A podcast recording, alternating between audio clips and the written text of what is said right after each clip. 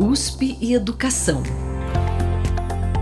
Orientando a sociedade sobre políticas públicas.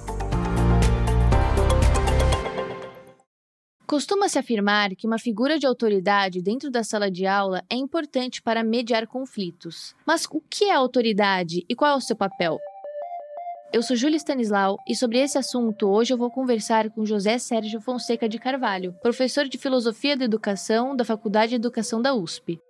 Professor, como podemos definir autoridade? Qual é a sua relação com obediência? Olha, eu creio que uma das primeiras e maiores dificuldades que nós temos quando uh, pensamos acerca do fenômeno da autoridade é o fato de que é, essa noção tem uma variedade muito ampla de sentidos na nossa linguagem cotidiana. Ampla e, por vezes, até mesmo contraditória. Né? A autoridade vai desde a noção de respeito até a ideia de coação, de coerção, né? ou mesmo de legalidade. Né? Como se toda e qualquer forma que nós temos de produzir uma obediência em uma relação assimétrica fosse equivalente à autoridade, o que não é verdadeiro. Por exemplo, se alguém é, te aponta uma arma, é, te pede o seu celular e você obedece essa ordem, é evidente que ali não há uma relação de autoridade que presida essa relação, né? uma relação simplesmente de força, de coerção. E onde a gente recorre à força, à coerção, à violência, é porque a autoridade se esvaiu, ela desapareceu. É isso que a gente fala, por exemplo, de um pai que é, recorre à violência física porque ele não tem autoridade sobre o seu filho. Né? Isso porque uma relação de autoridade, em sentido estrito, é aquela na qual a obediência é produzida por uma confiança. Né? A palavra confiança quer dizer com fé. Eu tenho fé no outro, acredito no outro, eu reconheço, portanto,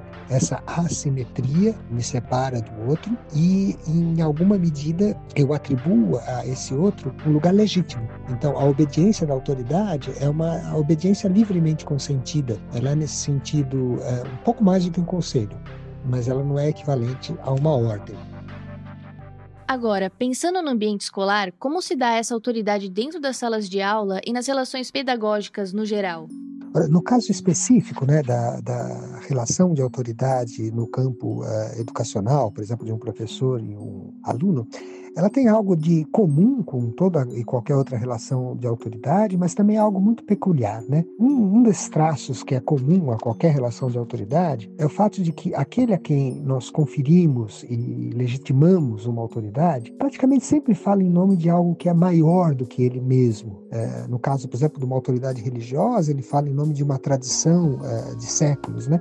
Mas no caso do professor, ele fala em nome, por exemplo, da disciplina que ele leciona, né? Filosofia, matemática. É como se ele representasse esse campo do saber. E fala também em nome de uma instituição, né? Escola, universidade. E por isso que, em geral, a gente reconhece a autoridade num professor que encarna esses valores, né? Encarna, por exemplo, a própria literatura, uma paixão pela literatura, encarna os valores que presidem uma universidade ou uma escola. É, e o que me parece que é de muito peculiar na autoridade numa relação educativa é o fato de que é, essa autoridade almeja sempre o seu próprio fim, que é a autonomia do aluno, o fim da simetria. E nesse sentido, ela é completamente diferente da autoridade religiosa ou da autoridade política, porque nenhuma dessas visa a sua própria supressão, como no caso da educação.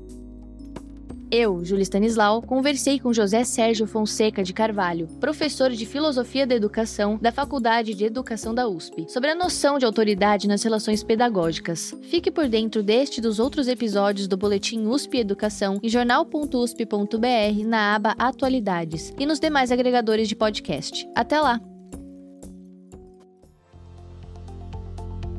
USP e Educação orientando a sociedade sobre políticas públicas.